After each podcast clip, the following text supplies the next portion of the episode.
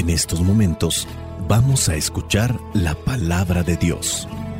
Dispón tu corazón para que el mensaje llegue hasta lo más profundo de tu ser.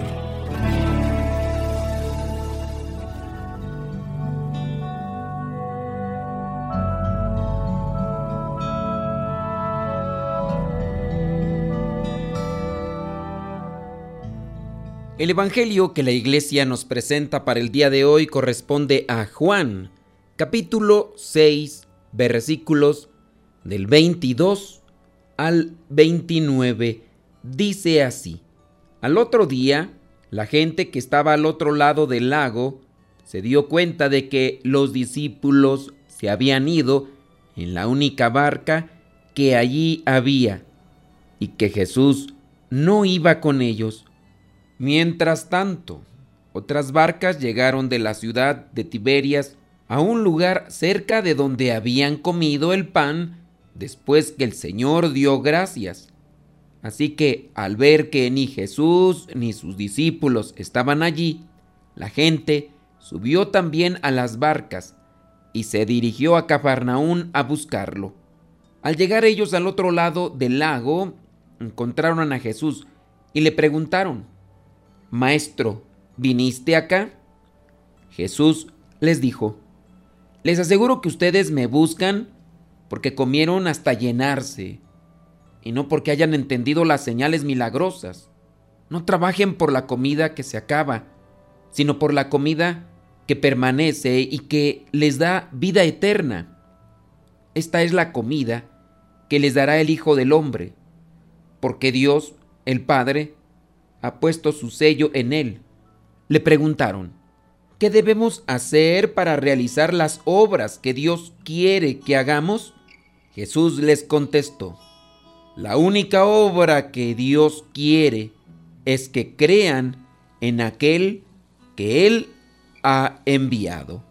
Palabra de Dios. Te alabamos, Señor. Señor Jesucristo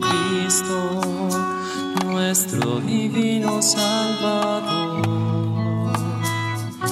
Gracias te damos por tu infinito amor. Te escuchamos en la palabra, te recibimos y adoramos en la Eucaristía, te servimos en los hermanos.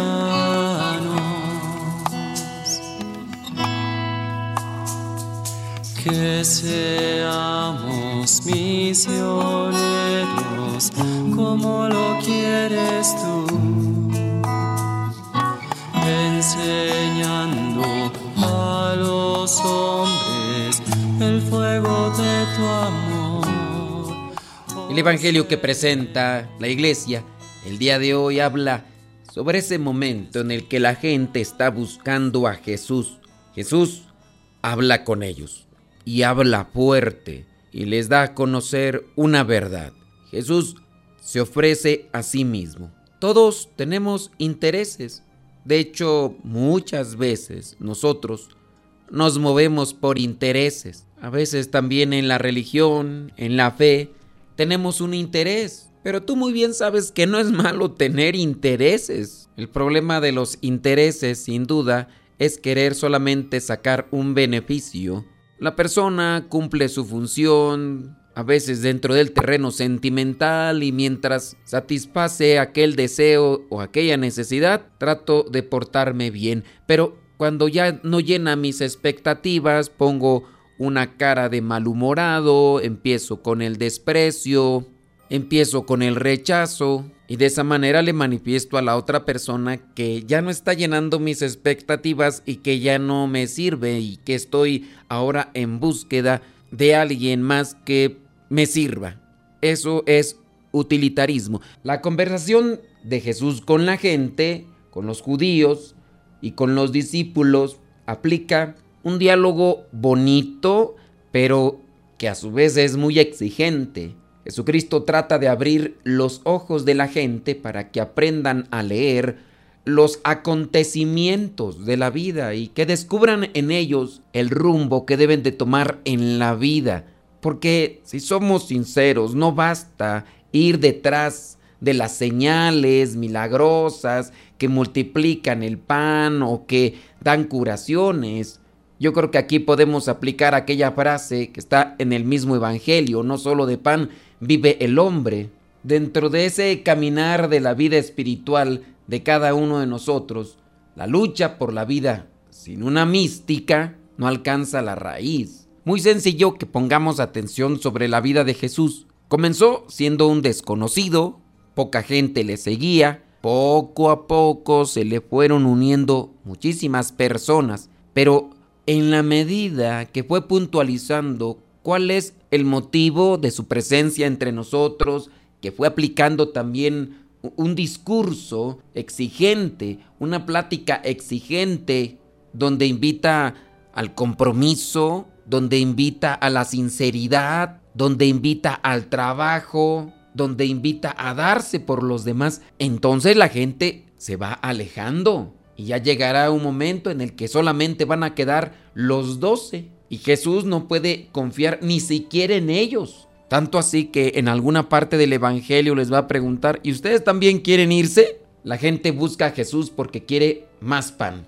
La gente va detrás de Jesús, ve que no ha entrado en la barca con los discípulos y por ello no entiende cómo ha hecho para llegar a Cafarnaún. Tampoco entiende el milagro de la multiplicación de los panes. La misma gente quiere imponerlo como su rey. La gente ve lo que acontece, pero no llega a entender todo esto como una señal de algo más allá, más profundo. Se detiene en la superficie, en lo que vendría a ser la comida, en los milagros. Buscan pan y vida, pero solo para el cuerpo. Según la gente, Jesús hizo lo que Moisés había hecho en el pasado, alimentar a todos en el desierto hasta que quedaran satisfechos. Ahora, sin duda, también traen una idea. Yendo detrás de Jesús, ellos querían que el pasado se repitiera. Pero aquí Jesús pide a la gente que dé un paso más. Además del trabajo por el pan, este pan que perece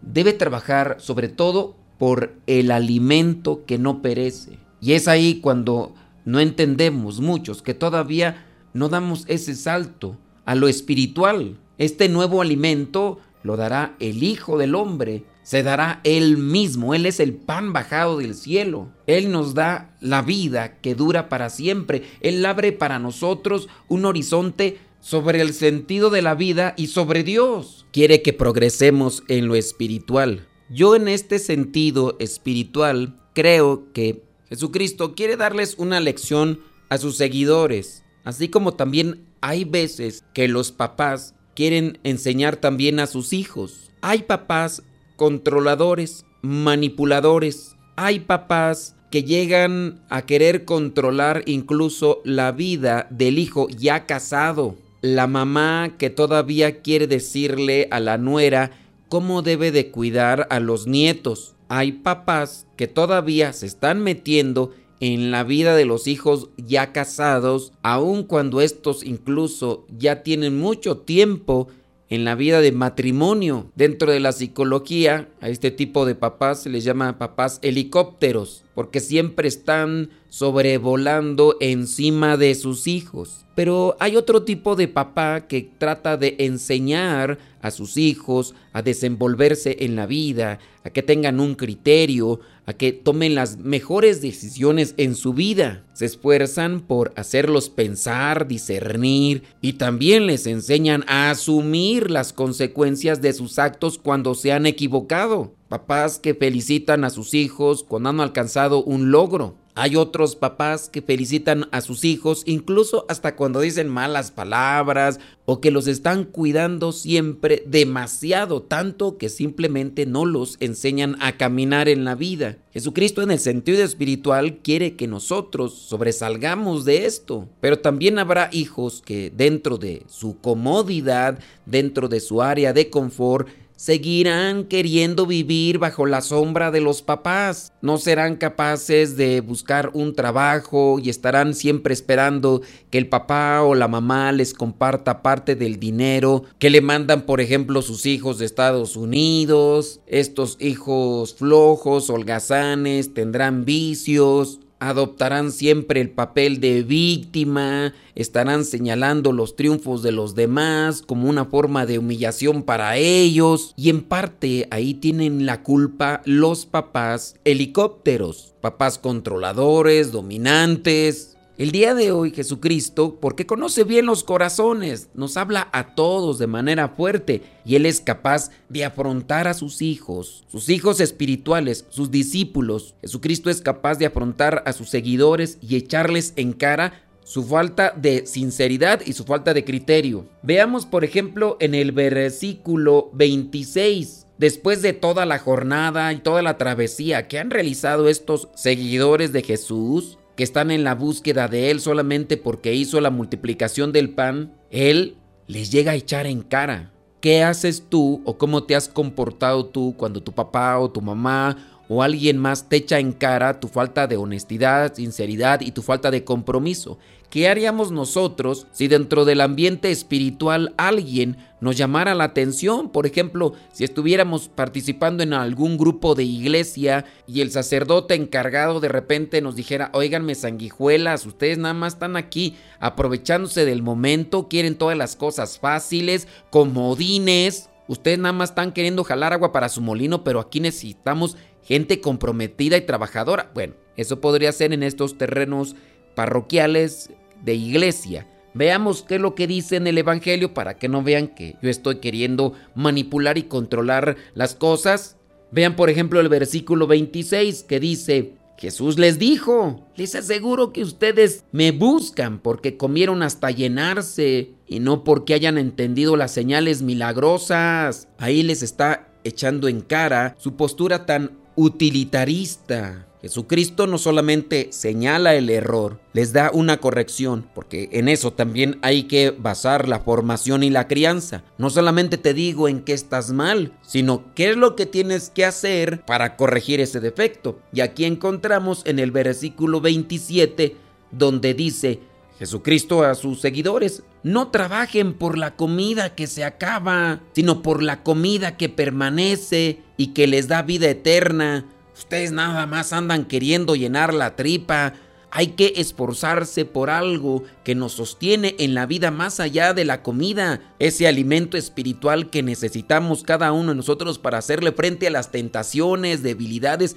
y golpes de la vida que puede ser una enfermedad o en este caso un problema económico por diferentes circunstancias. ¿Cuántas de las veces no hay personas que están arrojadas a lo que vendrían a ser los vicios, adicciones que los están llevando a perder su familia y su dignidad? Hay que buscar aquel pan espiritual que nos ayuda incluso para la vida eterna. Dice Jesucristo en ese mismo versículo, esta es la comida que les dará el Hijo del Hombre, porque Dios el Padre ha puesto su sello en él, dentro de los sacramentos, dentro de la misma palabra y la oración, Jesucristo se nos da y ya después da la clave para poder realizar obras grandes, porque la gente le pregunta qué debemos hacer para realizar las obras que Dios quiere que hagamos.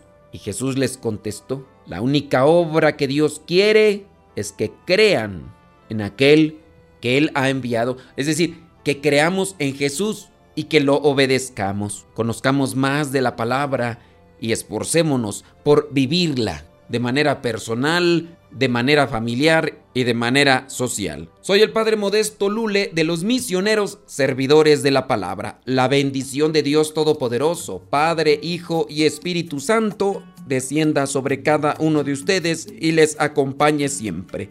Vayamos a vivir la palabra. Lámpara es tu palabra para mis pasos luce mi sendero. Lámparas tu palabra para mis pasos. Luce mi sendero. Luz, tu palabra es la luz. Luz, tu palabra es la luz. Yo guardaré tus justos mandamientos Señor, dame vida según tu promesa. Lámpara es tu palabra para mis pasos, luz en mi sendero.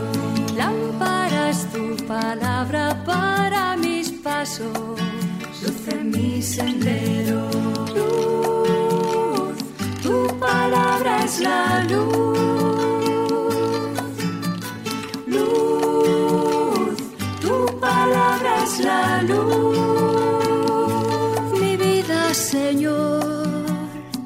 Está siempre en peligro. Pero no olvido tu voluntad. Lámpara es tu palabra para mis pasos, luz en mi sendero.